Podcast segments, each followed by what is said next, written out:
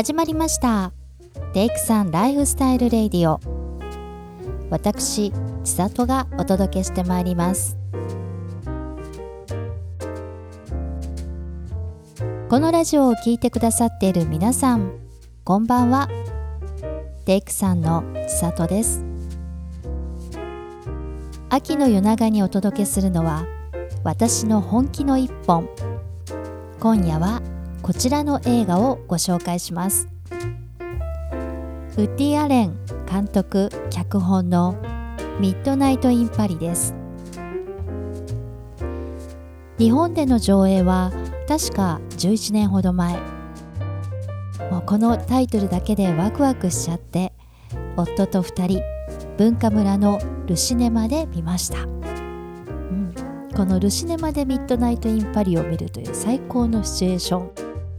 だったなと今更ながらに思い出します。そしてタイトルばかりか映画ポスターにはゴッホが描いた星月夜が部分的に使われていてもうなんて素敵なんでしょう。ズバリめちゃくちゃ好みですというそんな映画です。冒頭からパリの街並み人々の普段の営みそのままが映し出されその映像だけで心が躍ります。時は2010年。主人公はアメリカ人のギル・ペンダー。ハリウッドの映画脚本家として売れっ子の彼は裕福な両親を持つイネズと婚約中。そのイネズと彼女の両親と4人でギルはパリ旅行へとやってきます。1920年代のパリはあまたの芸術家にとって黄金期だと信じているギル。仕事もプライベートもまさに絶好調の彼ですが実は小説家になって当時の芸術家たちのように自由な生き方をしたいと願っています。そして憧れの街を訪れて自身もパリに住むことを希望するギル一方人気脚本家として高収入の彼が脚本家を辞めて小説家になることを快く思っていないイネス彼女は結婚後マリブに住むことを望んでいてイネズの両親もギルが今こうして成功しているから結婚を許しているようなものでした。パリ滞在中のある晩偶然再会したイネスの友人カップルと4人でワインの試飲会に出かけたギル。その後はイネスたちと別れ一人パリの街をぶらぶらと歩きながらホテルへ帰ることに。ところが道に迷った彼がとある広場で物思いにふけっていると午前12時の鐘が鳴り1台のアンティークカーがやってきました。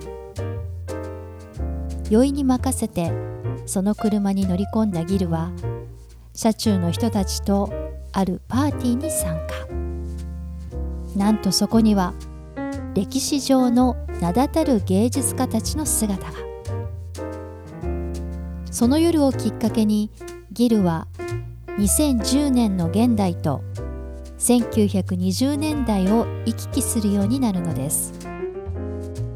彼が憧れてやまない時代。そこで生きる人々。そしてその世界で出会った一人の女性アドリアナ。黄金時代と信じて疑わない1920年代を目の当たりにしたギルは果たしてどう感じたのか。その先で彼が出した結論とは？雨降るパリの街を歩くギルの姿に大いなる羨望とちょっとだけ嫉妬を感じたそんなラストシーンでした。ストーリーの面白さもさることながら何が私たちを興奮させたかといえばギルが出会う芸術家たち。スコット・フィッツジェラルドその妻ゼルダ。パブロ・ピカソ。コール・ポーター。アーネスト・ヘミングウェイにガートルード・スタイン。さらにはサルバドール・ダリやルイス・ブニュエル。マン・レイも登場したかと思えば時代を遡ってトゥールーズ・ロートレック。アンリ・マティス。ポール・ゴーギャンとも出会うことに。主人公同様にスクリーンのこちら側で見ている私も興奮してしまう。名だたるアーティストがこれでもかという具合に登場するんです。フィッツジェラルド夫妻とコール・ポーターやヘミングウェイが同じ画角にいて親しげに会話を交わしているなんて夢の共演そのもの。オールスター大集結のシーンにワクワクが止まりませんでした。そういった人物たちばかりではなく登場する観光スポットも見ものです。オランジュリー美術館シェイクスピアカンパニー書店。いつかは宿泊してみたいという憧れのホテルル・ブリストルに2度でも3度でも行きたいジベルに。私の好きなものがたくさん詰まっていてそれだけでたまらないのですが重ねてみるうちにいろんなことを思うに至ります。今ここではない場所。過ぎ去った時代への憧れ。それこそが理想の場所で理想の時代。そこへ行けば輝きに満ちた人生が待っている。と信じて疑わない。ギルと彼がタイムスリップした先で出会った女性アドリアナは解雇主義でしたがまあ私自身はあの時代って楽しそうだなとは思うもののその時代に生きてみたいと思ったことはありません。でもギルが憧れのパリに移り住みたいというそんな願いはすごくわかります。ここではない別の場所へ行けば行き詰まっている今が打開できるという考えですね。だけど結局自分にとって何が一番大切でどう生きていきたいのかという軸がないとどんなに場所を変えてもいくら時代を遡っても変わらない。行った先ではそこならではの新たな問題が発生するわけですからそこで行き詰まったら同じこと。問題がすり替わっただけにしかならないと思うのです。主人公のギルが下した結論。彼はいろんなことを手放しましたがその代わり新しい素敵なものを手に入れました。手に入れたものをさらに輝かせることができるかどうかは今後の彼次第。彼の中の軸が揺るがなければそれもまた冒険の一つなんだと思います。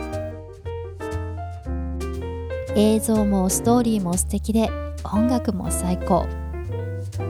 ジャズでフレンチ縛られていなくてそれでいて少し切ない。うーん今夜これからまた見ようかなと思う。